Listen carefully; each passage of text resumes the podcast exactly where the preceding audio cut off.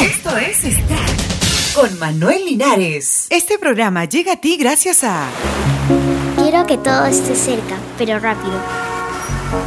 Cuando, cuando escucho me gusta porque hace bulla y se mueven los colores. Y también hay varias cosas para ver. Entra a manuel-linares.com, otro sitio web.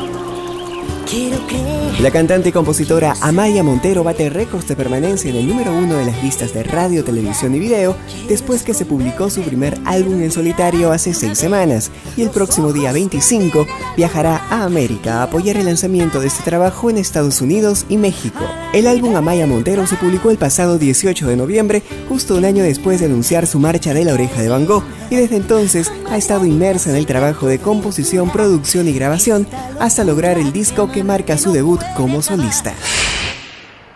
El grupo Take That podría dirigir una película contando su historia. La historia de Take That en la gran pantalla comenzaría en 1991 en Manchester, donde los cinco componentes de la banda británica firmaron su primer contrato con Nigel Martin Smith. En cualquier caso, no serán ellos los que protagonicen la cinta en cuestión, sino que los cuatro cantantes se limitarán a colaborar en las labores de casting y dirección de la película, si finalmente se lleva a cabo.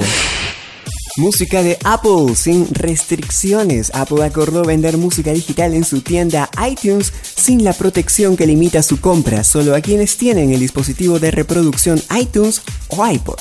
El nuevo pacto con Sony, BMG, Universal y Warner Music pondrá fin a los derechos de manejo digital del programa que actualmente está asociado a iTunes. Los cambios fueron anunciados en la conferencia Macworld que se lleva a cabo en San Francisco. Hasta aquí Extract Podcast y Noticias. Les habló Manuel Linares. Hasta la próxima.